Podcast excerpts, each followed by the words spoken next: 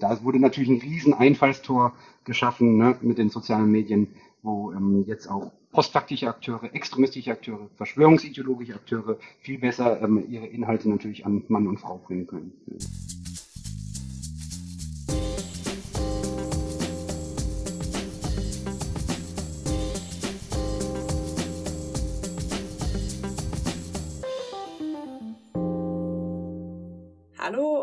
Willkommen zu einer neuen Folge von Denkanschluss Demokratie, dem Podcast der Landeszentrale für politische Bildung Rheinland-Pfalz. In dieser Folge geht es darum, inwiefern die Digitalisierung bzw. soziale Netzwerke zum Erstarken des Rechtsextremismus beigetragen haben und inwiefern auch dieses Phänomen auf die Querdenkenszene bzw. deren Mobilisierung zutrifft. Ich bin Lia und ich freue mich sehr, unseren heutigen Gast Holger Marx zu begrüßen. Hi Holger. Hi Lea. Kannst du dich vielleicht kurz vorstellen? Also wer bist du und was machst du eigentlich so? Ähm, ja, mein Name ist wie gesagt Holger Marx. Ich bin vom ha von Haus aus Sozialwissenschaftler bzw. Politikwissenschaftler. Befasse mich seit Jahren vor allem mit der Radikalisierungs- und Gewaltforschung mit Schwerpunkt Rechtsextremismus und seit einigen Jahren natürlich auch im wie so viele andere auch, äh, vor allem im digitalen Kontext. Und momentan ja, ähm, arbeite ich mit meinem Kollegen Mike Fielitz, mit dem ich auch schon als Co-Autor aufgetreten bin, ähm, zusammen in einer Forschungsstelle im Rahmen der Bundesarbeitsgemeinschaft gegen Hass im Netz, wo wir versuchen, zivilgesellschaftliche Praxis gegen digitalen Hass, Hass ähm, ja, wissenschaftlich zu begleiten. Ja, auf dein Buch werden wir ja äh, später auch nochmal ein ganzes Stück zu sprechen kommen. Ähm, wir haben so ein bisschen die Tradition hier beim Podcast, dass wir gerne unseren Gästinnen und Gästen am Anfang die Frage stellen, und die möchte ich jetzt auch dir stellen. Äh, warum hast du dich quasi für Politikwissenschaft und damit ja jetzt auch mit dem, was du machst, ein Stück weit für politische Bildung entschieden? Was waren da so deine Beweggründe? Harte Frage, das muss man jetzt erstmal dann wieder Revue passieren lassen. Ähm, naja, ich bin ja in der Politikwissenschaft über die Promotion gelandet. Studiert habe ich das ja gar nicht. Äh, da habe ich äh, andere Fächer noch studiert gehabt, aber die natürlich politikwissenschaftsnah waren und ähm, äh, ja, natürlich, weil man von Haus aus ein, schon immer ein Interesse mitgebracht hat, natürlich an gesellschaftlichen Problemen, die sich dann natürlich häufig dann auch nur politisch erklären lassen, beziehungsweise in der Politik ihren Ansatzpunkt finden, wenn es auch um, um ja, Möglichkeiten der Veränderung geht. Und ähm, ja, sagen wir mal so, dass ich jetzt speziell natürlich äh, im Bereich der Radikalisierungs- oder Gewaltforschung gelandet bin, ist halt, weil das wahrscheinlich so die ähm, so eigentlich der, der herausragendste Aspekt von Politik im negativen Sinne ist, ne? dort wo sich äh, politische Akteure zu den Extremen hin radikalisieren und auch zu drastischen Maßnahmen greifen. Und das hat bekanntlich ja auch im letzten Jahrzehnt ähm, deutlich zugenommen und manche Leute würden da auch einen Zusammenhang mit der Digitalisierung vermuten. Ja, du hast hier schon die perfekte Vorlage gelegt. Äh, gemeinsam mit Mike Fieles hast du ja das Buch Digitaler Faschismus geschrieben. Ich habe es schon gelesen und kann es an der Stelle auch nur allen ZuhörerInnen empfehlen, da mal reinzuschauen und äh, werde jetzt auf ein paar Sachen da eben auch genauer eingehen. Genau, ihr sagt ja quasi, oder allgemein ist ja in Deutschland, Europa und auch weltweit eine äh, zunehmend sind rechtsextreme Tendenzen zu erkennen, die unter anderem ja auch stark mit der Digitalisierung und vor allem mit den sozialen Medien zusammenhängen. Das ist ja so ein bisschen das Thema, worum es bei euch im Buch geht.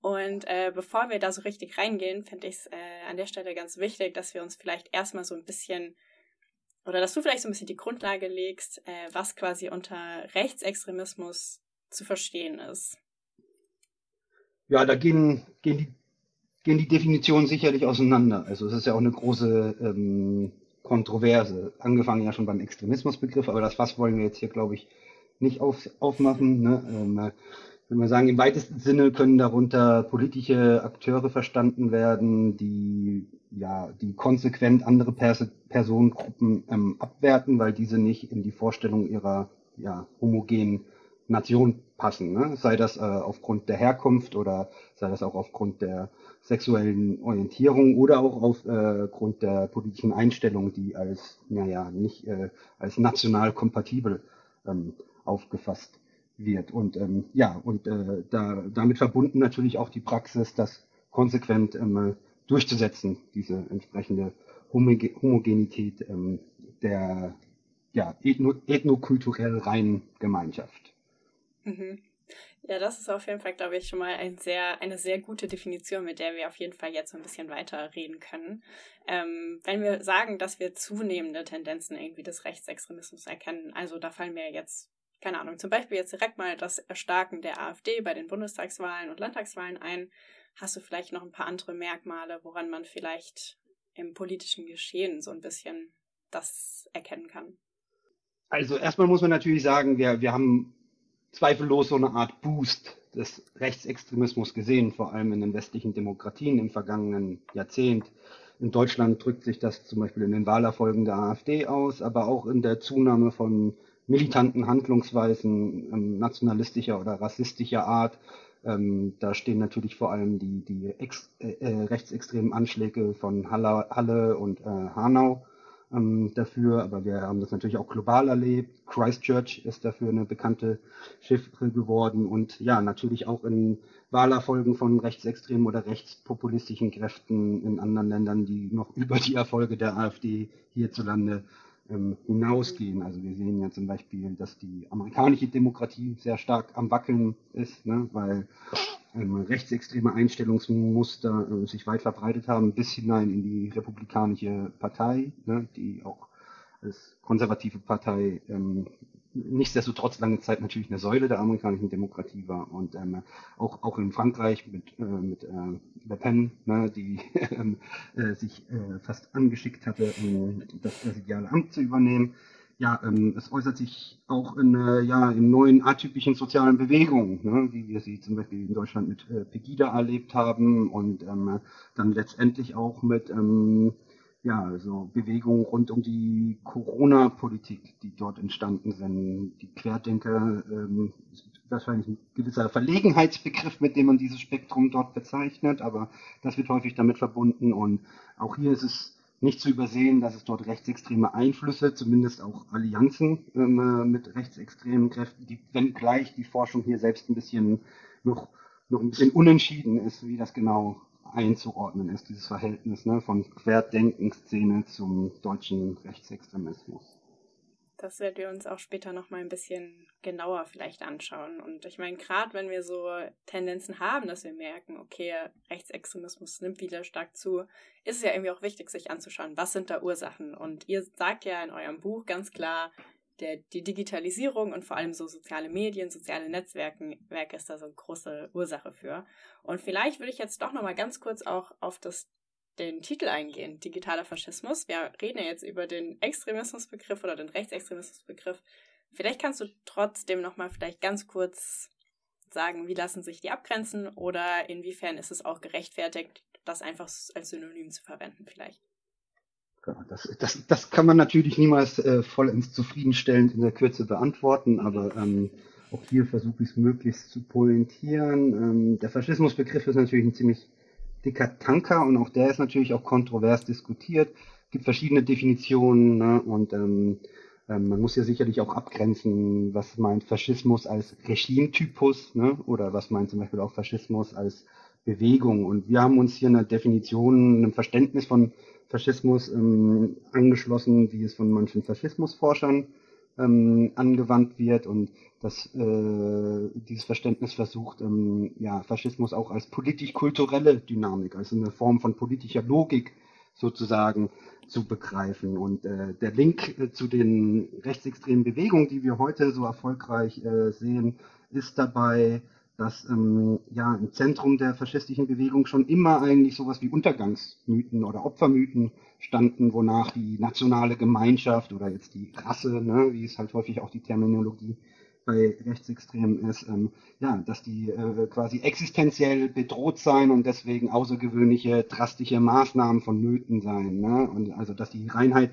der Nation wiederherzustellen ist und dass man hier als ähm, ja, als, äh, als, äh, als äh, Retter, ja, äh, heroischer Art ne, äh, in, in der Stunde der Not ähm, auftritt. Und äh, zweifellos war das ähm, sehr zentral in den Erfolgen des Rechtsextremismus, wie wir sie im vergangenen Jahrzehnt erlebt haben. Vor allem wurde das ja, glaube ich, ähm, sehr stark katalysiert ab 2015 mit der sogenannten Flüchtlingskrise.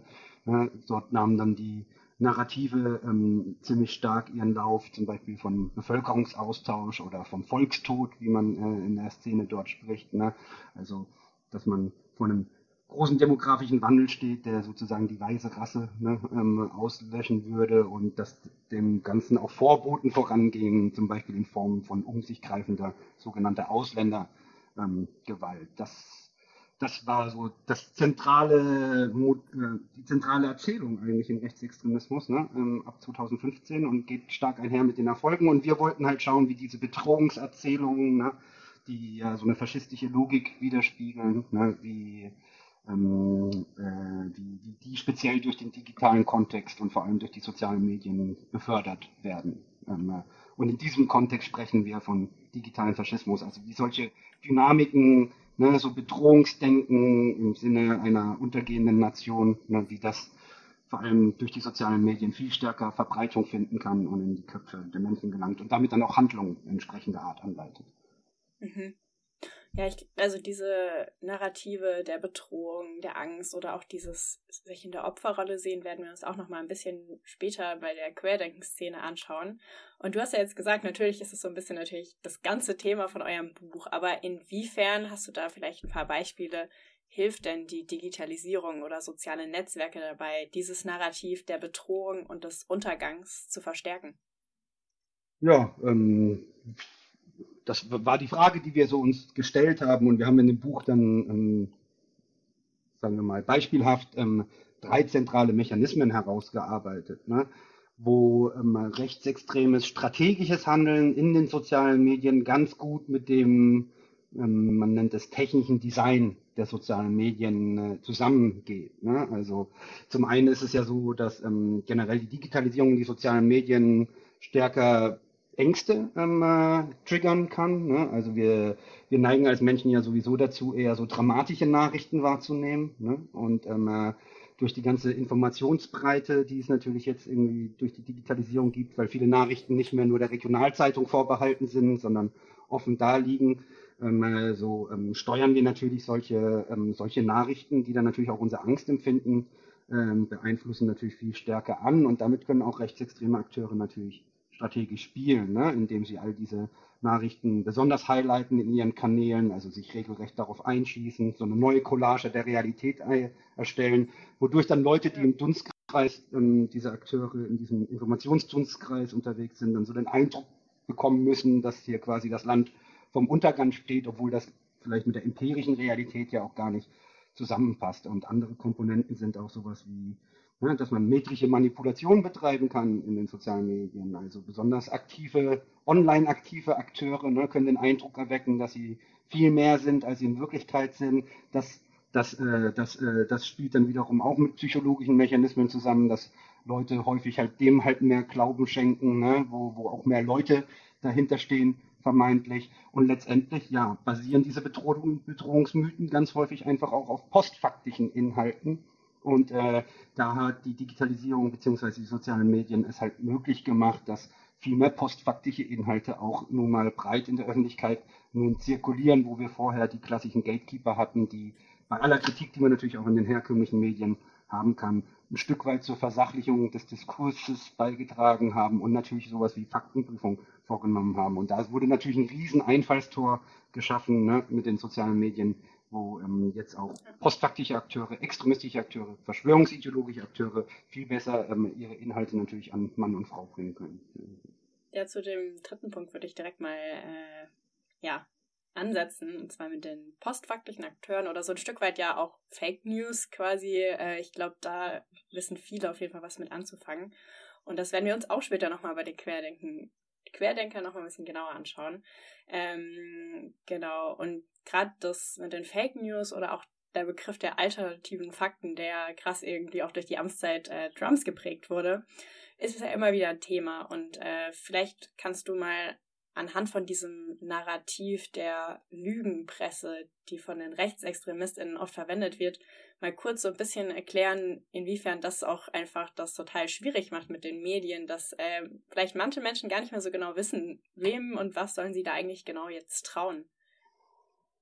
Ja, also das ist natürlich sehr zentral äh, für die Erfolge der extremen Rechten, dass sie es geschafft haben, sehr, sehr nachhaltig das Vertrauen in die herkömmlichen Medien bei einem großen Teil der Bevölkerung ja, zu, zu unterspülen.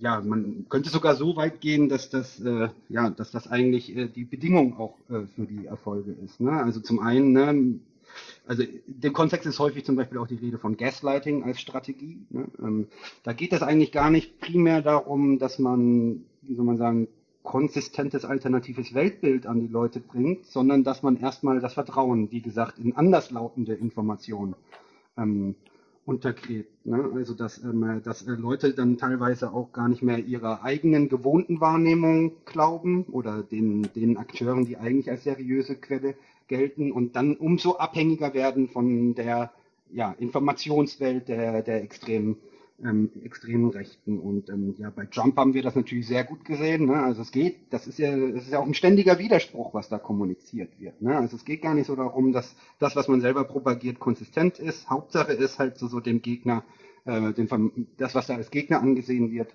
ne? ähm, oder was die eigene Narrative entkräften könnte, dass dem ähm, nicht geglaubt wird. Und äh, in Deutschland ist das sogar, auch wenn wir hier natürlich einen Verlust an Vertrauen in die herkömmlichen Medien gesehen haben, gar nicht mal so ausgeprägt wie jetzt in anderen Ländern, wie zum Beispiel auch in den USA. Also wir haben hier relativ betrachtet immer noch ein sehr hohes Vertrauen, zum Beispiel auch in den öffentlich-rechtlichen Rundfunk. Ne? Ähm, ähm, ähm, in den USA ist zum Beispiel auch der Medienmarkt natürlich auch ganz anders strukturiert. Ne? Also sowas wie öffentliche Rechtliche kennt man da halt irgendwie nur in, in, in ganz kleinen Maße. Ähm, das ganze Nachrichtensystem funktioniert da anders, ist auch von vornherein dramatischer angelegt. Ne? Deswegen ist das schwer vergleichbar. Aber ähm, ja, hier haben wir ein relativ hohes Vertrauen noch in die herkömmlichen Medien, aber natürlich in einem signifikanten Teil der Bevölkerung ne, ähm, hat dieses äh, Vertrauen sehr stark abgenommen. Und zwar so weit, dass man eigentlich ja ähm, schon fast schon ähm, ähm, automatisch eigentlich eine gegengesetzte Position zu dem einnimmt, ne, was von der offiziellen Politik oder von den herkömmlichen Medien ähm, äh, so verlauten gelassen wird. Und ähm, das sehen wir dann natürlich dann auch den Übergang, also das ist auch sehr wichtig für den, für den Übergang, den wir gesehen haben vom Thema Flüchtlingskrise hin jetzt zum Beispiel zu Corona oder auch zum Ukraine-Krieg. Ne? Weil das, äh, das verbindende Element dieser Milieus ist natürlich, dass sie alle halt bestimmten Referenzen nicht glauben und dazu halt sozusagen die Antithese dann einnehmen. Und, ne, und in dieser gemeinsamen Ablehnung ähm, findet sich dann der Kick, ne, auch für neue Bündnisse. So, und insofern hat die extreme Rechte ne, mit ihrem Lügenpressenarrativ, ne, wo sie sich große Teile der Bevölkerung erschließen konnte, ne, die vorher nicht in ihrem Wahlverhalten zum Beispiel jetzt zur AfD tendiert haben, ne, auch den Boden dann bereitet natürlich ähm, für, wie soll man sagen, für diese ähm, Corona Corona-Leugner, für diese Corona-kritischen Bewegungen ne, oder auch für diese Netzwerke, die jetzt anfällig sind für die russische Propaganda. Ja, ganz äh, spannend fand ich irgendwie, was du eben gesagt hast, aber auch dieses äh, Kapitel im Buch dazu zu dem Gaslighting-Thema, weil das ist ja voll eigentlich der Begriff aus der Psychologie, der so gerade ja so zwischenmenschliche Beziehungen beschreibt, wenn eine Person der anderen Person quasi eine Wahrheit so ein bisschen aufdrückt, die eigentlich gar nicht der Realität entspricht. Und ihr hattet ja auch diesen Film genannt, äh, wo es quasi ja darum ging, dass dann die Frau am Ende dachte irgendwie, dass sie die irre ist, die alles falsch versteht, was ihr Mann ihr da irgendwie ja eingetrichtert hat. Und das ist auch immer so voll eine Frage der Wahrnehmung. Und äh, da fand ich es auch total spannend, was äh, du oder was ihr da geschrieben habt äh, zu dem Thema Sicherheit und Ängste. Und das hast du ja auch als ein, ja, ein Merkmal eben genannt, inwiefern die Digitalisierung dabei hilft, dass eben rechtsextreme Narrative oder vor allem das der Bedrohung eben so verstärkt werden. Und total spannend fand ich diese Vorstellung, ähm, dass wenn wir zum Beispiel einen Platz haben, und da stehen dann Soldaten. Das eigentlich, das ja heißt, der Platz ist viel sicherer, was ja irgendwie total klar ist, weil äh, wenn da jetzt plötzlich jemand kommt und Leute angreift, können die direkt ja auch eingreifen quasi. Und gleichzeitig fühlen wir uns aber irgendwie doch viel weniger sicher, als wir es vielleicht sonst tun würden, einfach weil wir wissen, okay, hier könnte potenziell eine Bedrohung sein, wo man die vorher gar nicht so gesehen hat. Das fand ich irgendwie ein total spannendes äh, Beispiel zum Thema so äh, Wahrnehmung. Und äh, kannst du vielleicht auch noch mal ein bisschen näher darauf eingehen, auf diesen Punkt, den ihr auch geschrieben habt, dass äh, die, ich sag mal, schlechte Nachrichten äh, früher ja vor allem in lokalen Medien verbreitet worden sind. Also äh, gerade wenn es doch mal eben einen Angriff gab von einer Person mit Migrationsgeschichte und das kam ja vor allem in den lokalen Medien vor. Und heute hat man dieses Gefühl, okay, es passiert richtig viel, obwohl es eigentlich genauso viel ist wie früher, nur sich diese Art, wie darüber gesprochen wird, verändert hat. Kannst du das vielleicht noch mal ein bisschen näher beschreiben, weil ich fand das total äh, spannend irgendwie zum Verständnis, wie genau, wie das so wirkt durch die Digitalisierung. Ja klar. Also mit der, mit der Digitalisierung geht ja eigentlich eine ganz neue Wahrnehmungsorganisation eigentlich einher, ne? wie wir die Welt ähm, wie wir die Welt wahrnehmen. Also schon vorher war das immer nur, was ist jetzt sicher oder was ist unsicher. Ne? Da, da kann einem die eigene Wahrnehmung natürlich ein Schnippchen ähm, schlagen halt, ähm, äh, äh, weil es einfach verschiedene Anreize gibt und das dann häufig auch mit dem politischen Framing zu tun hat, wie man das natürlich dann auch ähm, einordnet. Was die Digitalisierung und die sozialen Medien jetzt sehr stark verändert haben, ist natürlich ja die Fülle an Informationen, die jetzt sozusagen offen liegt. Ne? Die, die herkömmlichen Medien haben ja in gewissem Sinne linear funktioniert. Ne? Also sie haben eine bestimmte Sendezeit, die chronologisch funktioniert und so ein Printpapier hat auch nur einen bestimmten Umfang. Ne? Also da muss man schon aus Ressourcengründen sehr pragmatisch eine Selektion von Informationen vornehmen. Zum anderen haben wir natürlich auch presserechtliche Standards und auch ähm, ja, journalistische Standards etabliert, auch aus der Erfahrung heraus, wie auch die herkömmlichen Medien als Instrumente der Massenkommunikation ja natürlich auch sehr ungünstige politische Effekte hervorrufen können. Ne? Also deswegen ja auch lange Zeit dieser sehr nüchterne und sachliche Stil, ne, der uns ja in den herkömmlichen Medien, vor allem in den öffentlichen rechtlichen, entgegengekommen ist, weil man ja möglichst unemotional die Bevölkerung informieren kann, sodass ein demokratischer, aufgeklärter Diskurs möglich ist. Und da gehört dann natürlich auch dazu, dass man ja dass man nicht so sehr jetzt den dramatischen Content, nur weil er sich gut verkauft, ne, weil wir da, weil unsere Psychologie, äh, Psyche darauf stärker anstrengt, so stark in den Vordergrund äh, drängt, äh, sondern ja, das natürlich halt auch ein bisschen, ähm, ein bisschen richtig proportioniert auch ähm, selektiert. Ähm, das hat sich dann schon ein bisschen mit na privaten Nachrichtensendern natürlich schon geändert, weil die haben dann äh, folgen dann natürlich eher kommerziellen Zwängen und äh, müssen dann natürlich genau dann an diesen äh, dramatischen Bias auch ein Stück weit ansetzen. Hielt sich aber hier zumindest in London auf ein bisschen Grenzen und naja, also sowas wie Gewalttaten ist ja tatsächlich ähm, etwas, was zum Beispiel alltäglich ist. Ne? Also das, äh, passieren ja täglich äh, schwere Gewalttaten oder Morde ne, in, in, Deutschland und natürlich auch, äh, auch mit migrantischen Hintergrund. Ne? Ähm, aber insgesamt hat das eigentlich seit den 70ern, 80ern fast kontinuierlich abgenommen. Also unser Land ist eigentlich in der Hinsicht, was Kapitalverbrechen betrifft, ne, zunehmend sicherer geworden halt. Nichtsdestotrotz, ähm, ja, diese einzelnen Fälle, die vorher nur in der Statistik auftauchten oder halt in der lokalen oder regionalen Zeitung, die liegen ja jetzt alle bundesweit oder sogar international offen, ne? weil auch diese herkömmlichen Medien, auch die Regionalzeitungen, ne, stellen ihre Informationen, ihre Nachrichten jetzt online. Ne? Und das kann dann über die verschiedenen neuen digitalen äh, Netzwerke dann natürlich multipliziert werden und dann wieder verbreitet werden und wie gesagt dann auch von strategischen Akteuren bewusst dann auch ähm, äh, einfach nur noch quasi gefeatured werden. Ne? Und äh, Hinzu kommt natürlich, dass man das Ganze dann auch noch mit, natürlich auch noch mit postfaktischen Informationen anreichern kann. Ne? Also häufig sind da Geschichten, die haben wahren Kern, aber die werden dann nochmal sehr, ähm, sehr entfremdet oder sowas. Also wo zum Beispiel kein Migrationshintergrund war, wird dann nochmal einer da hinzugedichtet und sowas. Ne?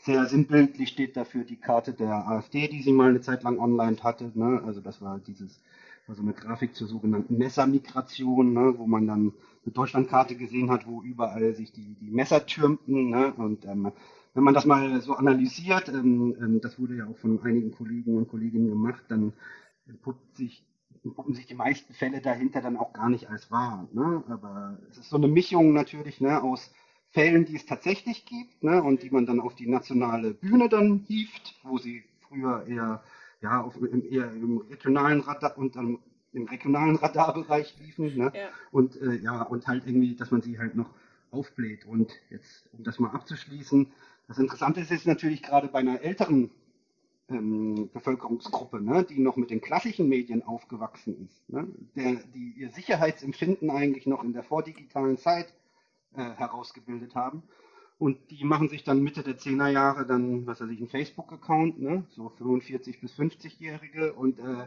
sind dann auf einmal ne, mit äh, lauter Gewalttaten konfrontiert und wundern sich dann auf einmal, ähm, äh, vielleicht auch, weil sie natürlich die Selektionsmechanismen der herkömmlichen Medien gar nicht so durchblicken oder kennen, ähm, wundern sich dann auf einmal, warum das in den Medien denn verschwiegen wird oder nicht auftaucht. Ne? Und, ähm, ne? und das unterspült dann auch das Vertrauen dieser herkömmlichen Medien und man fängt dann viel mehr an, dann auch ähm, anderen Informationsnetzwerken zu glauben, ne?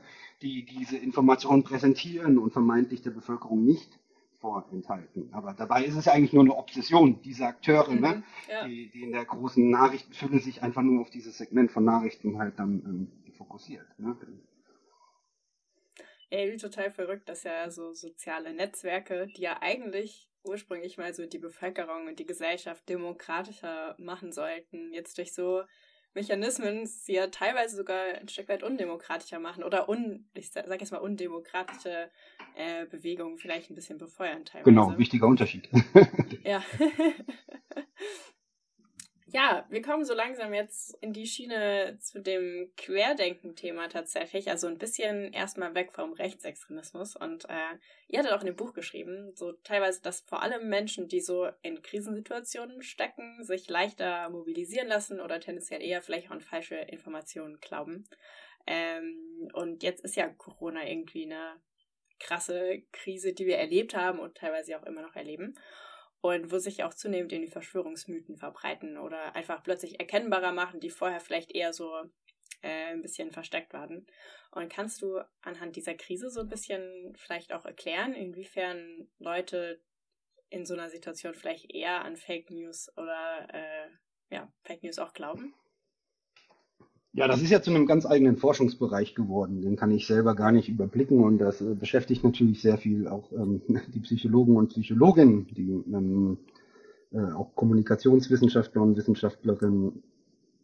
Ähm, naja, was ich denke interessant finde aus Politikwissenschaftler Hinsicht ist, ist klar natürlich, also es geht da geht mit solchen Krisen, die bei uns hereinbrechen, ne? also Krisen von großem Ausmaß, die dann letztendlich auch unseren Alltag, unser gewohntes äh, Leben betreffen, natürlich ein starker Verlust von Ordnungssicherheit einher. Ne? Also die Leute wissen jetzt eigentlich nicht mehr genau, woran man ist. Ne? Also ne, Ordnungssicherheit bezeichnet ja den Zustand. Man weiß, wenn man diesen und jenen Alltagsroutinen folgt, dann hat das ähm, die bestimmte Effekte auf sein Leben, ne? Und man hat das Gefühl, alles irgendwie unter Kontrolle zu haben. Ne?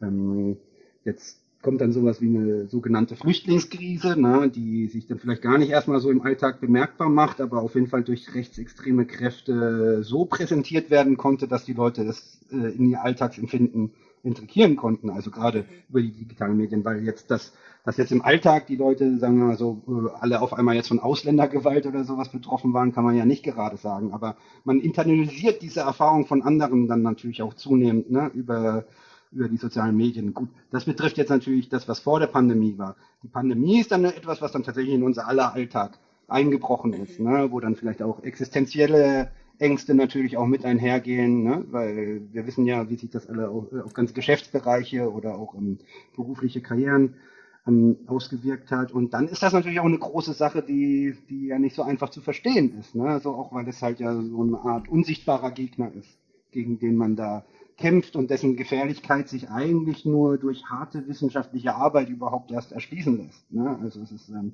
sehr immateriell und ähm, abstrakt, auch wenn dann letztendlich, ne, wenn man dann irgendwie schwer erkrankt, das ganz konkret wird. Und, der, und wir sehen dann ja auch, auch mit Beginn der Pandemie ab März, April 2020, dass ja in Teilen der Bevölkerung wirklich händeringend nach Erklärung gesucht wird. Ne? Und ähm, äh, ab da nehmen dann auch sowas wie, wie soll man sagen, die, die nimmt dann auch das Ausmaß äh, rapide zu, wo zum Beispiel solche Erzählungen rund um QAnon ne, ähm, auf einmal rezipiert werden. Ne? Also Leute, Leute suchen quasi nach Erklärung und das spielt dann häufig dann natürlich mit, ähm, wie soll man sagen, mit den identitären Strukturen zusammen, ne, die bei den Leuten schon auch vorangelegt sind. Ne?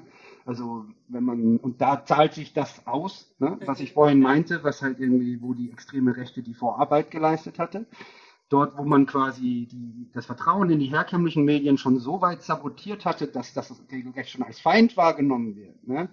so sucht man sich auf jeden Fall Erklärungen, die dazu im Widerspruch stehen, ne? was diese Quellen ja. ähm, so propagieren. Und ähm, das ist ein sehr starker, sehr, das ist ein Mechanismus, den wir auf jeden Fall verstärkt beobachten können, ne? dass ähm, die Meinungsformierung viel stärker identitätsgetrieben ist ne? und ähm, sich und viel stärker mit dem zu tun hat, woran man sich reibt. Ne? Also ähm, ähm, es ist gar nicht so wichtig, auf wen nimmt man positiv Bezug, ne? sondern auf wen nimmt man negativ Bezug. Ne? Also ja. auf wen glaubt man nicht, ne? wessen, wessen Perspektive will man auf keinen Fall übernehmen. Also die Identitätsforschung spricht ja auch von Alterität, also dem Gegenstück zur Identität. Ne? Das hat äh, als, äh, als, ähm, ja, als Aspekt in der Meinungsformierung, ne? äh, wessen Position man sich da anschließt, dann natürlich sehr stark zugenommen. Und das geht dann eigentlich gar nicht so, also es geht dann eigentlich nur, nur scheinbar darum, um so Themen wie Impfpflicht und Corona und ja. so weiter. Hintergründig geht das eigentlich ne, um, häufig dann um identitäre Bedürfnisse, ne, sich auf jeden Fall zu dem verhassten Subjekten konträr zu positionieren. Ne. Mhm. Ihr hattet ja auch in eurem Buch an einer Stelle so geschrieben, dass zum Beispiel Pegida anfangs quasi nur eine Facebook-Gruppe war, aus der so die Bewegung entstanden ist. Und äh, kannst du vielleicht ein bisschen mal was auch dazu erzählen, wie so die Querdenkenszene ihren Anfang gefunden hat? Äh, man hört ja auch immer wieder so, ja, Facebook oder gerade auch Telegram irgendwie scheint da ja Einfluss genommen zu haben. Aber was war so der Beginn und welche Rolle hatten da soziale Netzwerke beigespielt? Ja, gerade die Beginne sind jetzt natürlich nochmal äh, natürlich ein bisschen schwerer nachzuvollziehen, weil das ja erst mit der Zeit ein bisschen Form angenommen hat. Ähm, das ist auch ein bisschen schwer auseinander zu klabüstern, ne, weil da halt irgendwie auch internationale Einflüsse eine große Rolle spielen. Ne? Also wir erleben dann ja zum Beispiel mit der Pandemie ab 2020 und spätestens 2021, dass auch in einem minoritären, aber nicht desto trotz bedeutenden Teil der Gesellschaft halt so dann, wie gesagt, solche völlig wahnwitzigen Narrative auf einmal ähm, Erfolg haben, ne? wie wir es zum Beispiel aus diesem QAnon-Kontext ähm, kommen.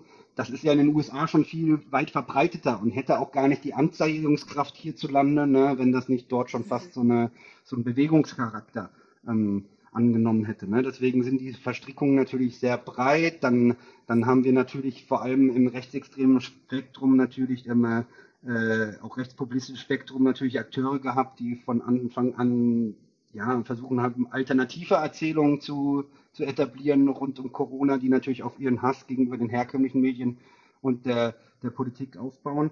Aber dann kamen regelrecht auch aus dem Nichts ähm, teilweise neue Akteure, teilweise auch Einzelpersonen, ne? so, so die, ne? ähm, äh, man denke zum Beispiel an diesen Schwindelarzt, ähm, dessen Namen hier eine besondere Doppel, äh, dessen Berufsbezeichnung hier eine besonders äh, doppelte Bedeutung hat, äh, ne, äh, den Herrn Schiffmann, ne, so der ja quasi über Nacht dann sozusagen ne, so zu so einer Galionsfigur, ne, auch dieser ja. äh, dieser Bewegung wurde, dann teilweise auch Promis, ne, die sich dann äh, diesen diesen diesen wahnwitzigen Erzählungen auch ähm, anschließen und ähm, das, äh, das lässt sich jetzt so rein chronologisch und linear nicht so einfach aufdröseln. Ne? So, und ähm, man, äh, es, es, es, es, spielen hier verschiedene Dynamiken zusammen, ne, die davor schon ihren Lauf genommen haben, die dann, äh, dann wo dann nochmal neue Dynamiken entstehen. Es kommen hier auch verschiedene Milieus zusammen, die vorher noch gar nicht so eng zusammen waren. Ne? Also gerade im esoterischen Spektrum gibt es dann natürlich dann,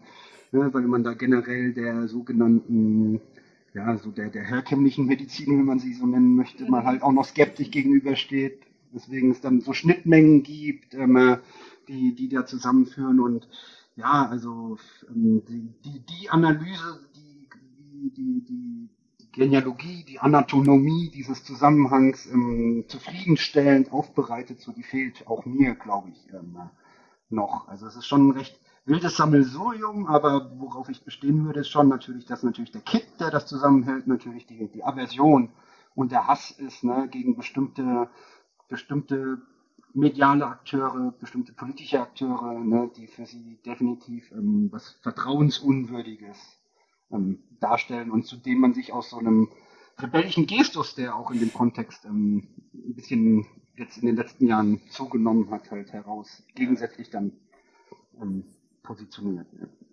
Klar. Ähm, ich weiß nicht, ich hatte irgendwie ja auch, oder ich denke, die meisten haben ja auch mitbekommen, oder du hast ja auch eben nochmal erwähnt, dass teilweise ja auch bei den Demos sowohl RechtsextremistInnen als auch QuerdenkerInnen dabei waren. Und ich hatte zum Beispiel oft auch oder immer mal wieder den Satz gehört, so ja, wer mit den RechtsextremistInnen demonstrieren geht, gehört ein Stück weit auch selbst dazu. Und äh, irgendwie fände ich es doch nochmal wichtig an der Stelle auch vielleicht diese Unterscheidung vorzunehmen. Äh, inwiefern lassen sich QuerdenkerInnen auch abgrenzen von dem rechtsextremistischen Spektrum oder vielleicht andersrum auch gefragt, welche Rolle hatte denn der Rechtsextremismus äh, bei den QuerdenkerInnen oder auch den Demos dabei? mal so, es fällt natürlich ins Auge, ne? wenn wir jetzt die Straßenproteste anschauen und äh, dann sind erkennbare Rechtsextremisten da am Start, ne? dann äh, sieht man, ist, ist, ist die Verbindung natürlich offensichtlich. Ne? Jetzt ähm, äh, das, äh, das ist natürlich auch politikwissenschaftlich äh, nicht fragwürdig, dass natürlich da, wo sowas zusammengeht, ähm, dem anderen Akteur natürlich auch eine gewisse ähm, Credibility zugestanden wird, also solchen Rechtsextremen. Ne? Und man damit natürlich auch beiträgt, sie salonfähig zu machen. Gleichwohl ist natürlich jetzt die Figur des Querdenkers schon sehr selbst äh, schwer zu, zu fassen, würde ich sagen, ne?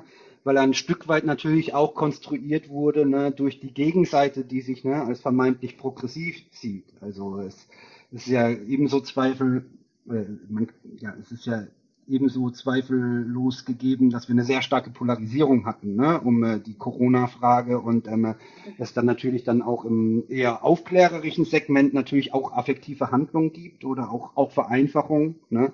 Auch da tragen natürlich die sozialen Medien äh, dazu bei oder auch zu einer Emotionalisierung der Debatte, die dann jeden, der, sagen wir mal, die konkreten Corona-Maßnahmen ablehnt und deswegen auch auf die Straße geht, dann gleich mit einem Wissenschaftsleugner zum Beispiel auch gleichsetzt. Ne? Also man, also das, ähm, ja. das Segment, äh, das, äh, die, die Palette der sogenannten Querdenker, ne, die ist ja schon ein bisschen breiter als jetzt einfach nur Leute, die die Wissenschaft leugnen. Ne? Da gehen, sind auch viele Leute auf die Straße gegangen, die durchaus auch die, die, die, die Gefahr ne, eines Coronavirus anerkennen, aber dann die, die politischen Maßnahmen nicht für richtig halten, zum Beispiel, wenn Ungeimpfte sozusagen aus dem öffentlichen Leben ausgeschlossen werden. Ne?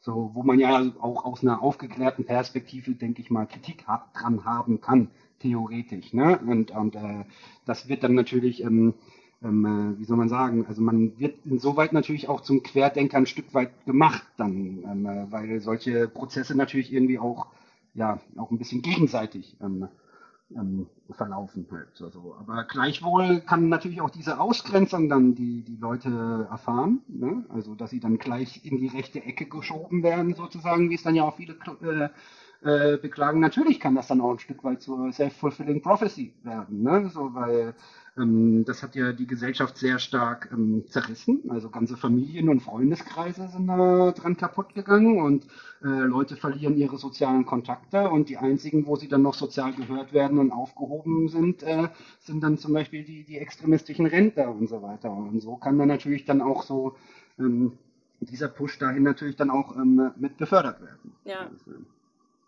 das ist auch sehr, man muss es natürlich auch viel stärker als Prozess natürlich verstehen. Ne? So, also wo, wo diese, wo rechtsextreme Einflüsse stärker halt in, sagen wir mal, eher moderate Querdenkerbereiche gefunden haben. Querdenker war jetzt vor der Pandemie jetzt auch nicht unbedingt ein negativ konnotierter Begriff, ne? wie wir wissen. Ne? Ja, total. So, ähm, äh, ja, das, das, äh, das kann natürlich prozessual statt, stattfinden, ne? durch auch ähm, bedingt durch Polarisierungs- und ähm, Abgrenzungseffekte auch. Ne?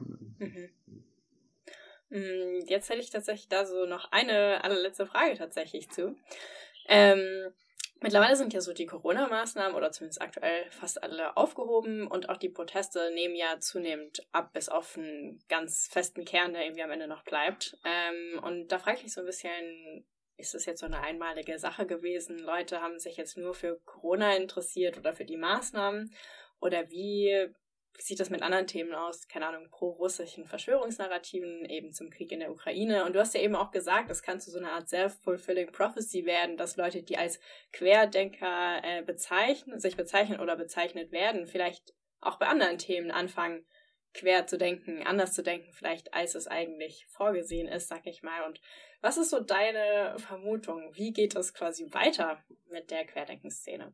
Wir sehen es ja jetzt schon ein Stück natürlich. Die thematische Ver äh, Verlagerung ist ja auch offensichtlich. Ne?